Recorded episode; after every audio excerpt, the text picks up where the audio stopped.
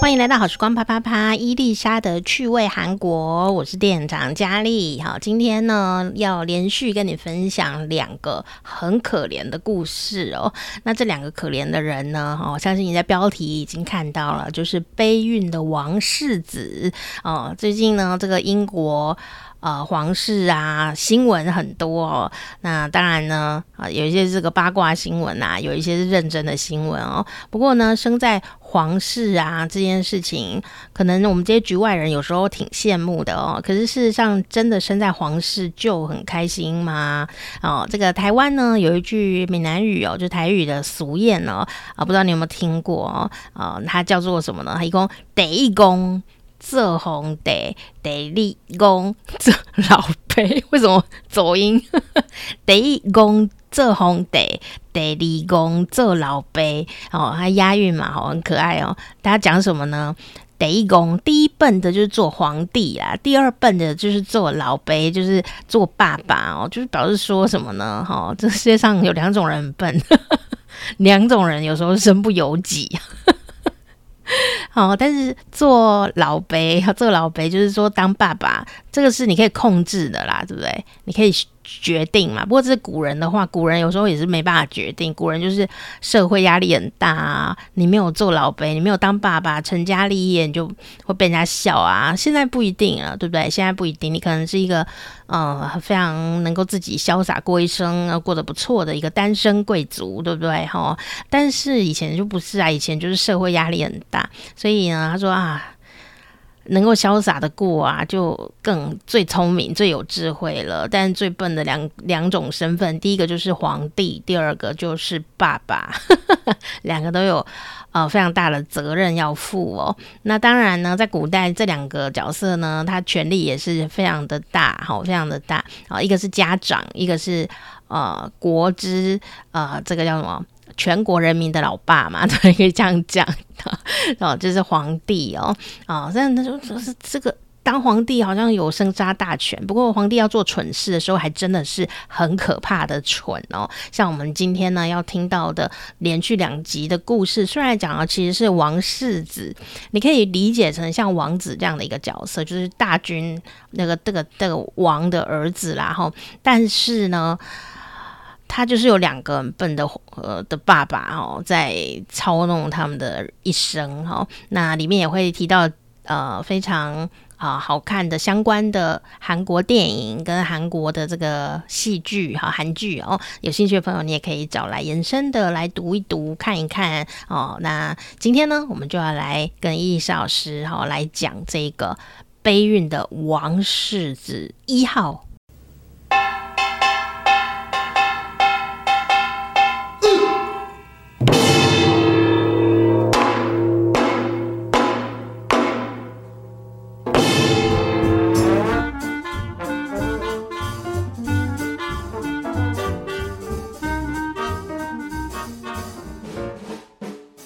Annyeonghaseyo，又到了分享韩国文化。如果你想学习韩语，其实也是学得到哦的一个时间。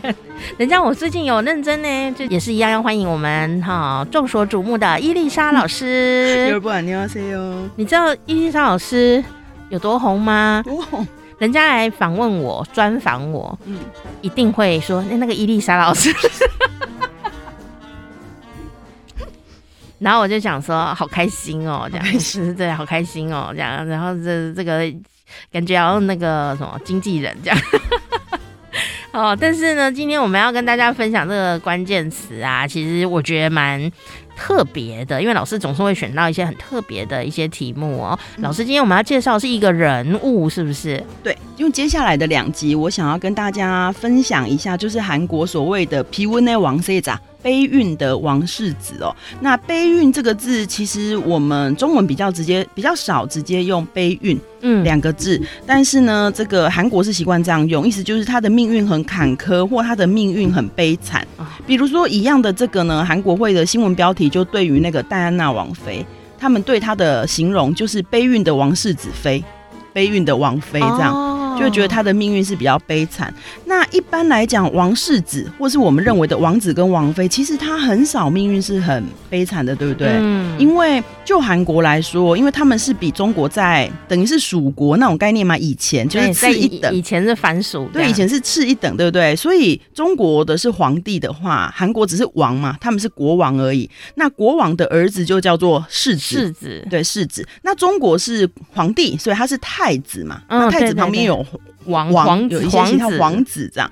那韩国的话就叫做世子，那叫做王世子。世子不是 unk 哦，哈，不是水果的一种，是世界的世。对，世子。那这个世子呢，通常他就是已经就是要继位为王王，所以通常命运都不会到太惨。可是，在韩国的整个历史上，有两个就是非常有名的悲运的王世子这样。其中我们要讲的第一个叫做 s o y o n Seja。昭显世子哦，嗯，这个昭是日月昭昭的昭，那显是那个明显的显，嗯哼，哦，昭显世子，好，他是第韩国的第十六代王仁祖的嫡长子，嗯，那是仁烈皇后韩氏所生的这样子，在一九二五年的时候，他十三岁就被立为世子，然后呢，接下来呢，可是他被立为世子十几年，其实仁祖的时候已经是。韩国就是那个时候是朝鲜，朝鲜时代算是政治比较开始要慢慢的往下走的时候，当然中间会遇到一些再再起的中心，我们不管，就是它其实十六代已经是比较接近中中间后了这样子。嗯、好，那在一九三七年的时候呢，就发生了丙子胡乱。这个如果大家有兴趣，可以看一出电影叫做《南汉山城》。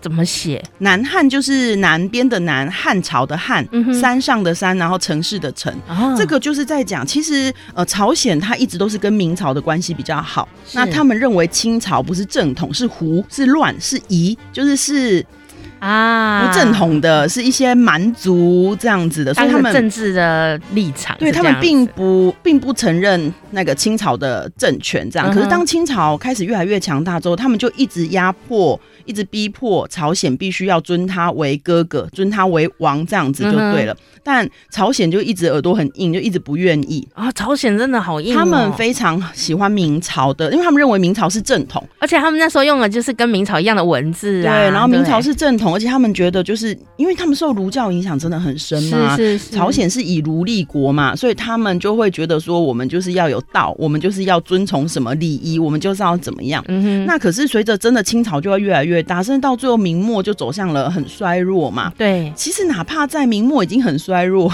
那个朝鲜很有趣哦，他曾经试图假装投降于清朝，私底下又跟明朝手牵手，就是不能放弃真爱的感觉。这就是。如果以感情来看这不 OK 哦，哦，就很很就是对方一直压迫你说你跟我交往，你就好好好，那我就跟你交往。可是私下还是有跟旧爱偷偷联络，这样有没有？好多人可能有同样的心情哦，所以我就觉得，其实你如果这样看是。蛮有趣，不知道该说什么。那反正清朝一直压迫他们，嗯、那最后呢，呃，他们不想要投降，可是没办法。后来有一次，清朝真的就已经发怒，因为就发现他们偷偷又跟明朝有来往。是发怒之后就，就就是那个清朝就带兵，然后攻到了韩国这样子。嗯、那那一次已经整个攻到那个朝鲜的那个国王就逃到了南汉山城。所以，我们刚刚会说这个电影叫《南汉三城》，就是南汉三城，它的确是一个本来是一个蛮就是易守难攻的地方。可是清朝人真的很会打仗，大家知道前期清朝是真的非常非常厉害的嘛。所以，嗯、呃，清朝兵临城下的时候呢。呃，他们当然有做了一些，就是就韩国历史上来看，可能会觉得比较残酷的事情。所有的战争都是残酷的，是嗯，所以比如说，包含里面的粮食快要没有了，弹尽援绝。那那个时候，如果而且那时候是一个大冬天，如果国王再坚持不肯投降于清朝，你不肯屈服的话，可能就会被灭掉了。那其实清朝从头到尾都没有想要灭掉韩国的意思哦，朝鲜的意思，只是想要他只是想要你乖乖的，然后他那个时候的重心是把明朝灭掉，因为他还没有完全把明朝的那个残余的势力整个都弄掉。他只是想说，你不要在那边跟明朝手牵手，我现在就是要对付明朝，我要的是这整块大陆。老实说，跟你旁边这小小的小肉，我根本没有想要 当时放在眼里，这样子有没有？好，他根本没有想要管这样。嗯、呃，总之呢，就是这个人主他耳朵其实也蛮硬。那当时当然也有两派的大臣，一派就是觉得说，我们就是要信义，我们哪怕战死，我们也就是不可以跟清朝投降。那另外一个会觉得先活下去比较重要，一直吵一直吵，到最后还是没有办法投降。那个投降的画面是非常惨烈的哦。根据韩国史书的记载是说，那个人主一步一步的走出来，在冰天雪地之中，然后呢，呃，清朝的大军啊带领的那个人，我现在有点忘记那个带领领兵的人是谁，但他就说要求他要求国王。在地上三跪九叩，对清朝行就是大臣之礼，很屈辱哎、欸。老实说，对，所以是一个国王。然后呃，如果你看《南汉三城》的话，里面那个画面是国王他年迈的国王走出一步一步的走出那个城，然后雪地，然后在雪地里面，然后磕头磕到头上流血。哇塞！就是因为他要三跪九叩嘛，所以而且在冰天雪地里面就流血了，然后流血这样。所以的确，对对于这个人主来说，他是一辈子的屈辱。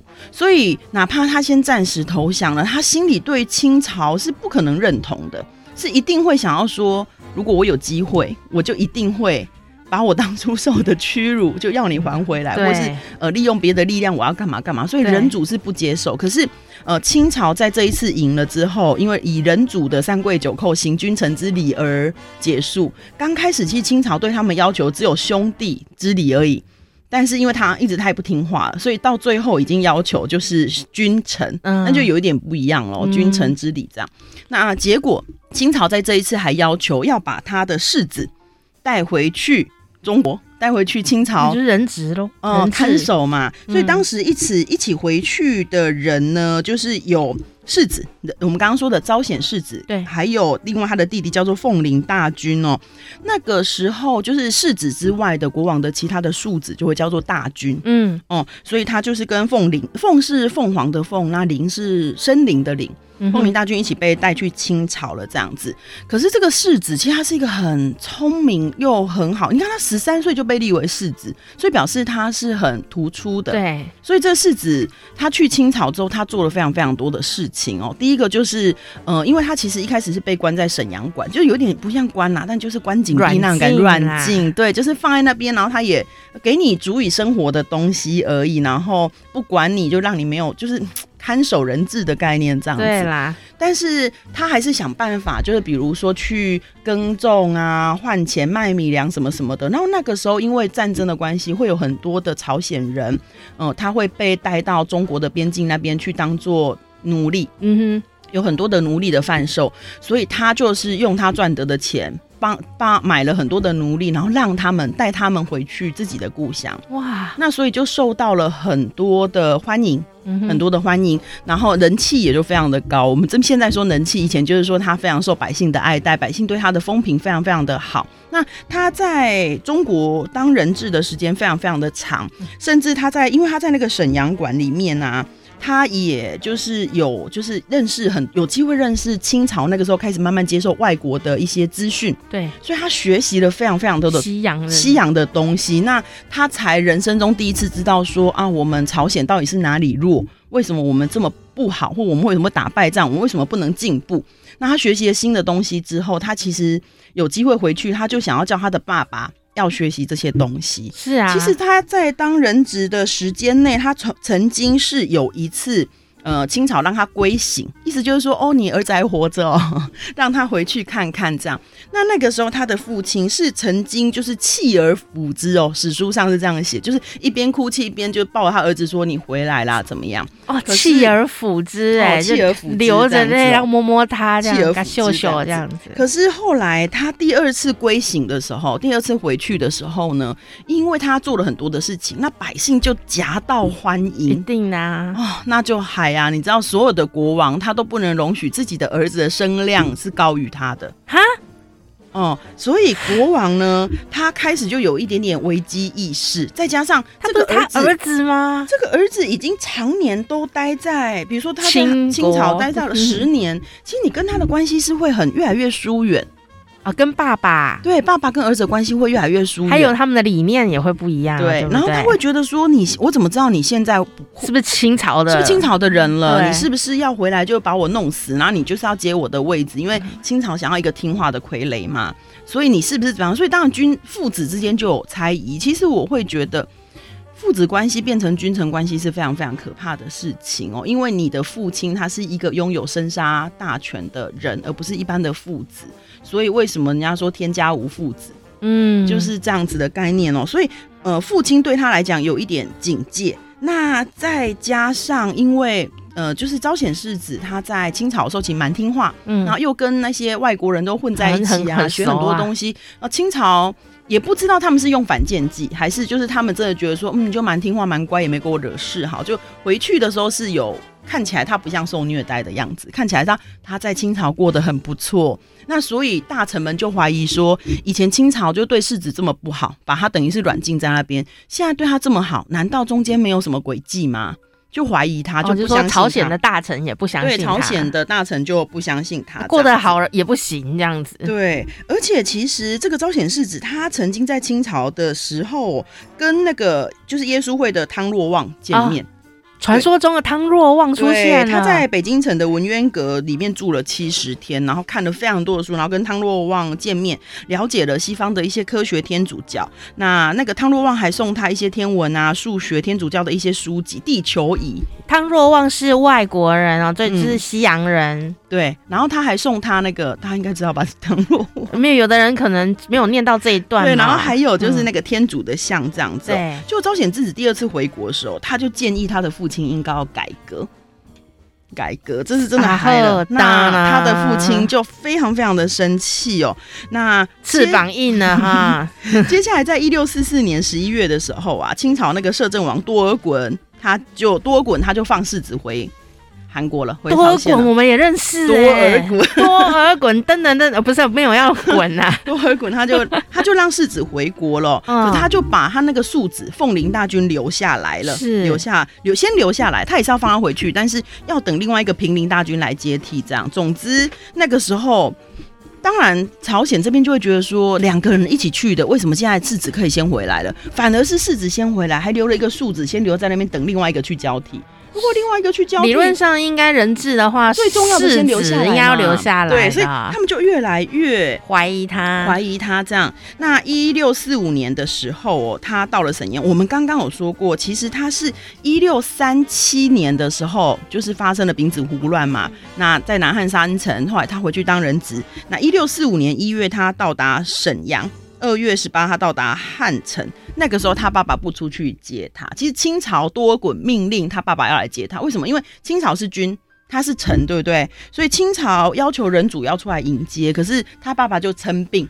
不出来，不出来接他儿子这样子哦、喔。哎、欸，其实这个其实呢，爸爸 kimoji 一定也不好。爸爸 kimoji 很不好啊，再加上中间他命令出来接儿子，什么意思？中间他儿子出回来要叫他改革，他就已经很俩功了，对不对？对啊。然后呢，接下来呢，人就是后来他才回来。有人问，这我觉得最悲伤的是，他才回来三个月，他在韩哈，他在清朝当人质十年嘛，将近十年都没怎么样。他回来三个月就死了啊！朝鲜是指回来朝鲜三个月就死哦。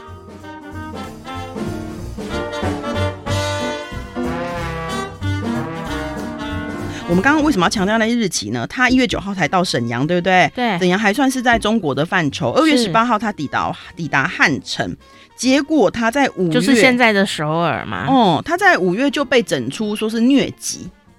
疟疾，为什么大家对于这件事情就是一直有争论的原因，就是因为那个时候有一个医官哦，嗯，医官就是有点像大夫，就御医那样的概念。医官呢叫做李新义哦，新是馨香的心，义、嗯、是那个呃什么精益精益求精的益哦。嗯哼，好，那他就帮他针灸，结果针灸之后呢，三天世子就暴毙了。那暴毙完之后，是指据说他的死相是就是七孔流血，而且流的是黑血，那根本是中毒啊！哦，所以很多人就觉得说是指，因为呃是指暴毙在昌庆宫，对不对？他举体尽黑，七窍间出皆皆出鲜血，史书上的记载是这样。听众都会诊断了哦。问题是众臣就会觉得说，哦，这世子的死因太离奇，而且他回来多久？水土不服也不会到这么严重，水土不服只会拉肚子啊。对啊，所以他就说，呃，众臣就觉得说死因是有问题，尤其是支持他的人，就我们世子怎么就这样死？但是人主他的爸爸不肯调查他的死因哦，嗯嗯，那甚至就是很快的就命令他们把世子装一装入关，然后限制到场人的行动，不让他们去查这个衣冠有怎么样这样子。那结果世子这个世子死了之后呢，那个大臣啊就建议他说，那应该就是要册封他的长子李伯为世孙。嗯哼，因为通常如果你没有世子，就是要有世孙，都嫡长继承这样子嘛。可是人主他竟然说世孙他太小了，所以不肯立他，但他就立了凤林大军，后来回来那个人为世子。可是那个时候世孙已经十岁了，如果世子十三岁就可以立，世孙十岁为什么不可以立？不可以立啊！世孙的话，通常都很小就可以立了。对，那所以只是人主不满意而已嘛。他想要立凤林大军，嗯、对不对？那接下来过没多久，昭显世子跟他一起当初去清朝被压的那个世子妃、世子嫔，我们叫世子嫔，其实就是世子妃的意思，也被赐死。然后呢，呃，他被赐死的原因很妙，就是人主给他的罪是说他在沈阳，他在清朝的时候曾经以中宫自居。就是他在清朝的时候说自己是中宫是皇后，皇后这样子以中宫自居，还有他在人主的鲍鱼里面下毒，就是这种一听你就会觉得说根本不可能的事情。第一个，呃，如果他在清朝当人质的时候以中宫自居，你你怎么会知道？而且你怎么可以以他有 po 在脸书吗？你不确定的事情就帮他定罪，对不对？对啊。那第二个，人主的要吃的鲍鱼是这么容易下毒的吗？这要问大长今哦。对啊，所以呢就这样哦。那接下来呢？朝鲜世子的他妈妈就等于是他老婆被赐死嘛。他死后没多久，他老婆被赐死，他的三个儿子均被流放济州岛。那流放济州岛不到一年内，他们就相继都死掉了。包含比如说一个叫庆善君，他一六四八年就死了嘛，一六四八年死。那一个同年的十一月，另外一个也死了。就等于是要死光光啦，所以大家就一直这件事情对人主，对我们朝鲜史上来说，很多人就一直认为是人主毒杀了他的儿子和孙子，嗯，和孙子那些都是他赐死的嘛。那之所以毒杀儿子的原因，就是因为觉得他已经不被自己所控制，觉得他已经是清朝的傀儡，那跟他有不睦。所以那个衣冠也是人主的。那到现在，人主毒杀世子说这件事情依然没有个定论，因为不可能，因为没有证据啊，不可能有定论。不过大家可能都是这样子觉得，人主是毒杀了世子。那当然也会有一些人说，因为其实昭显世子是非常的好嘛，从他的行为上来看非常好，又有智慧。也许如果当初人主没有毒杀他的话，那。说不定他会带向朝带带着朝鲜走向另外一条不不同的路，有点像是明治天皇的味道那种感觉。哦哦哦，就改革有可能他会走向改革，有可能他就是会让日后过得更好。当然我们不知道，可我们就会这样子想嘛。嗯，所以这个就是嗯、呃，悲运的王世子第一集 朝鲜世子哦，他讲的是真的比较悲伤的。我觉得我读了这个、这个历这段历史的时候，是觉得有一点难过，然后又觉得说。啊，怎么虎不是虎毒不食子吗？你可以废了他，甚至你可以把他囚禁在济州岛，因为他不是虎，他是人，就你可以把他囚在囚禁在济州岛，让他一辈子都不要回韩国，不要回朝鲜。你可以把他放逐到那边，对不对？以前、啊、那边等一下又做大王，那怎么办呢、啊？他那么厉害。说的也是，对不对？还会自己耕田救自己国家的人，所以就是觉得很悲伤，就是一个很很悲伤的故事。而且他他死了之后没有善终，然后他的妻儿们也全部都没有善终，就是有一点很悲伤。我觉得是蛮悲伤的故事。我觉得最悲伤的是啊，原来真正的敌人是爸爸。嗯，这个有一点悲伤，对不对？因为看起来应该是呃，我们就是国与国之间啊，有一些政治问题嘛。哦，看起来好像应该是呃，比方说呃，也许是大清国，嗯啊、呃，或者是明朝，或这种大明帝国，啊、嗯呃，这种东西才是这个真正会伤害呃朝鲜国的这样的一个呃政治体系嘛。就没有想到敌人就在本能寺。对，而且其实他对是对人主来说，他可能会一直觉得说。呃，你就是亲眼目睹你爸爸跪在敌人的面前三跪九叩流血的人，你怎么都不听我呢？嗯、呃，你还听他的话？你要改革改革什么？你为什么要学敌人的东西？这样，可是如果他能够放下自己的这个部分，用更长远的方式来看的话，两个人就是一起好好的改革，创造更好的未来，说不定，嗯，会比较好。但如果我在想啦，如果人主，嗯，他有这么 open your mind 的话，嗯、那。一开始就不会搞成这样子，对，一开始就不会三跪九叩了，嗯，对，啊、对，所以他就是韩国史上也很有名的、很悲运的王世子一号朝鲜世子。不知道他为了大明帝国，嗯、呃，逝去了大明帝国而失去自己的优秀儿子是什么心情？嗯，但是因为他自己搞出来的，嗯、怎么会这样子呢？哈，对啊，这很悲伤。对啊。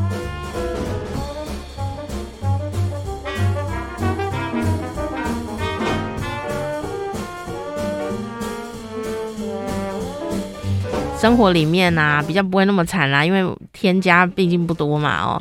可是我在想说，我们听众朋友有一些就是你知道吗？就是这种，嗯、呃，爸爸儿子啊，可能要接同一个公司。啊、呃，这个儿子可能要传呃，爸爸希望他传承我的公司，可是呢，这种东西就很多，常常都是翻脸呐，嗯。哦，因为呢，儿子可能想要改革。嗯，或者是他接班人想改革，但是爸爸又觉得说，你懂什么，怎么这样子啊？两代理念不同是很常有的事。对，可是问题是新时代啊，我觉得这就是历史告诉我们的，嗯、这个新时代啊，有新时代的问题。嗯，也许他从这个，比方说。现在的比较常见可能是儿子有出国啦哦，那、嗯、出国回来以后呢，就有说，哎、欸，爸爸，我觉得这个东西可以改，那个可以改哦。嗯、然后爸爸跟老臣们都觉得不 OK，不 OK，你懂什么这样？海归派，嗯，海归派嘛哈，就会常常会有这种现象啦。嗯、但但是事实上，我就意见不同是很正常的啦。对。可是呢，你可以回归到一点说，大家的心是不是一样的？嗯。我们心是不是一起要为这个公司好，要为这个家里好？或者说，像他们如果是一起，心里还还记得是我们的初衷都是为了国家好，那意见不同是可以讨论的。可是有时候我们在气头上啊，就会记得自己的 kimoji，你知道吗？自己的情绪就忘记了真正目的到底是什么。对。反而搞得这个好，大家的心情不好，或甚至这种家破人亡的状态，然后真的是会觉得不生唏嘘。嗯哦，所以还有另外一个悲运的王世子，对，是我们下一集要谈的啊，怎么这么悲运哈？嗯、希望大家都幸运一点啦 哈。那这个今天呢，谢谢伊嫂时间介绍这个就是悲运的王世子哦，朝鲜王世子，对，朝鲜世子，安妞安妞。从二零二二年的角度，或者是未来的角度来看这个故事呢，我都还是觉得它既视感是非常强的哦。就是说，它还是会发生在我们的生活里面。但是因为现在有这个皇帝呀、啊，或者这种国君呐、哦，有生杀大权，那机会不是太多啦，跟古代还是有差别。可是啊，哦，这个吵架的事情哦，翻脸不认人啊之类的，也是还是会呃常常的出现哦。那不管你是爸爸，你是儿子啊。啊，其实男人跟男人的战争呢，从出生就决定会很容易开始哈。但是毕竟还是父子嘛哦，所以有时候沟通很重要哦。有时候也要学会怎么跟呃长辈啊，或者是怎么跟晚辈啊来沟通啊，他都有他的。呃，方法虽然我觉得那都是一场修行啦，就是说啊，为什么我要这样跟他讲话，好恶心，或者说啊，为什么为什么要要花这个力气呢？去想我要讲什么话给他听，他不能乖乖听话吗？哦，但但其实就是沟通就是很珍贵啊，就在这个地方，如果啦，你可以用。忍耐的半小时，然后用一个比较聪明的方法来沟通，那对方呢，诶，比较容易接受，不管他是爸爸还是儿子哦。他如果因为你多花了，也许呃一周的时间想你要跟他讲的这一段小话哦，讲其实只有讲十分钟，但你可能想了一个礼拜，想知道怎么讲怎么讲这样子哦。但是呢，如果你只花了十分钟就可以达到两个人呢，诶，一个新的。和谐的呃结果啊、或者说有个呃比较和谐的结论的话，诶，其实那个呃花的沟通的思考的时间是非常值得的，要不然就是最后就是塞性得啊，就是使性子。你知道爸爸跟儿子也是一样哦，非常的会使性子哎，动不动就情绪勒索，就想说，我不要你这个儿子这样，不然就是说你给我滚出去哦，或者是说儿子可能说我没关系，我再也不回来了，你不要，我再也不认你当爸爸，或者就是好像在演什么大戏一样哦，但事实上。也会做到，就是说得到做得到的人也是呃很多的，可是事实上心里都是很受伤啦。哦，所以如果你是一个有智慧的长辈啊，好，或者说你是一个有智慧的晚辈啊，也是有时候稍微让一下啦，哈，呃，不是说不要坚持自己的意见，而是说可以沟通嘛，可以互互相退一点点或推一点点这样子，或者是说啊，当下虽然炸裂了哈，但是。呃，也不是真的没有和好的那一天嘛。也许过了十五年、十年呢，嗯，你可以再回去就看他两下啊，或者是稍微示好一下啊。哦，并不会因为这样子就变得比较丢脸啊。虽然表面上看起来会啦，就好感觉好像你看你啊，对方可能还会就是呃讲嗯，那好像你你你这个说话不算话啊，你看你很孬啊之类的。但聪明的人就会知道说，有时候当胆小鬼是赢家。这个在那个赛局理论那本书里面有讲到，胆小鬼赛局，Chicken Chicken 小鸡的那个懦夫哈，就是有的时候呢，两个人呢，就是像在比死亡赛车这样子哦，谁先跳车谁就输。但是如果两个人呢，为了要赢都不跳车，两个人就会掉到悬崖里面去，两个都会死。所以这时候呢，先跳车的人虽然会被人家嘲笑，可是这个游戏就会停止下来，会得到呃两个人都活下来的机会，这样子。所以有时候在生活里面或者国际局势里面，都会常常用到这个胆小鬼赛局哦。我觉得这个真的值得推广哦，因为有时候我们就是呃也要。也要坚持自己的意见，我不会叫你一定要听谁的话哦，就是也要坚持自己的意见，也要努力去沟通，甚至有时候真的是当下当下沟通没有办法完成，但也许你就是要去做你想做的事情，我觉得也无所谓，真的你就去做哦，不要有一天后悔这样哦。但是做了以后，诶，有一点成绩，或者做以后没什么成绩，或者怎么样，它也不代表说你当下说话就要算话耶。你跟家人呛赌的那些话，情绪勒索的那些话，不管是他任性还是你任性，还是我们都任性的那些伤心、令人生气的话，其实可以说话不算话。哎，人不用在这个地方讲信用。你说我一辈子都不回家，你还真不回家哦。这时候就觉得痞子还是挺可爱的啦，懂吗？就是不需要像项羽一样说到做到嘛。刘邦得了汉室天下，有一个重点就是他是个痞子，你知道吗？哦，所以嗯，该说话算话的时候，你要勇敢的说话算话。比方说你在做生意啊，或者说有工作交办啊，哦这一类的，你要有信用嘛。哦，但有一些时候，我真的觉得。不需要这么说话算话，特别是互相伤害的那种哦、时刻。有时候你就是塞奶一下，撒个娇，装个孬，事情就过去了，不用开战，你知道吗？所以我现在觉得装孬真的是人生智慧之一。然后不需要每天啊都像个英雄一样啦。因为如果你没有打最后的胜仗，你也不是英雄嘛，就还是死翘翘，对不对？阵亡那有什么壮烈牺牲？其实我真的觉得，虽然是你好像讲起来很很厉害，那你已经不在啦，你的关系已经毁掉，所以我觉得有时候 皮一点也也是不错，装一下胆小鬼，被人家笑两句，你就可以得到最大的。获胜几率的话，那有什么不行？真的没有什么不行。所以，请大家有兴趣可以，如果你真的想知道的话，你还可以研究一下赛局理论里面的胆小鬼赛局。我把你标注在下面，真的。不管你是爸爸，你是儿子、长辈、晚辈，你是长官还是部属，哦，有时候你真的就是不能一开始就退让、退让。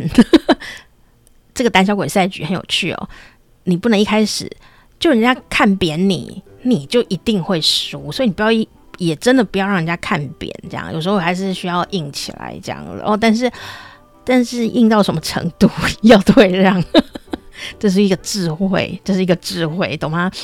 所以如果忽然在路上被人家骂，或者是怎么样，被骂两句啊，如果你可以啊、不要呛堵他的话，不要跟他回嘴的话，你就会发现你赢了这一局。好像我在有时候走在路上啊，遇到一些是脾气不佳又撞到我的人，我真的很想跟他对骂，但是我就是忍下来。为什么呢？并不是因为我是个胆小鬼，我也很想骂他脏话，我都在口罩里面骂他，谁叫他撞我，对不对？可是我没有真的就是说你给我站住，你给我站住这样子，我都没有啊。为什么？因为我知道。叫他站住也不会比较赢啦，就让他过去了吧。我不想跟他结缘呐，这样缘分到此结束，欠他撞一下就给他还这样子哦，以后就两不相欠。我就常都这样想，所以我觉得这个胆小鬼赛局真的很值得研究。嗯，那可惜呢，今天的这个故事里面呢，啊、这个爸爸哦，真的是很不懂，好、什么时候该退让，什么时候。呃，有远见也没有远见，真的非常的可惜。但我不知道他心里在想什么哦。总之，我们不要跟他一样啦。哦，下一集讲的呢，哦，故事更可怜，而且啊，还呃常常被用在韩国的时事上面做比喻哦。哦，所以呢，别错过下一集哦。怎么那么可怜？好啦，赶快订阅我们，不然我们也觉得有点可怜呢。赶快订阅我们的好时光啪啪啪，伊丽莎的趣味韩国，我是店长佳丽，下次见。Mwah. These wine colored days, summer is gone. Deep cold velvet nights when we are one. All comes together now. Let's let this love last till Valentine's. Who knows, it might just last forever. We don't need the world, we just need us. I wish we'd stay like this together. We don't need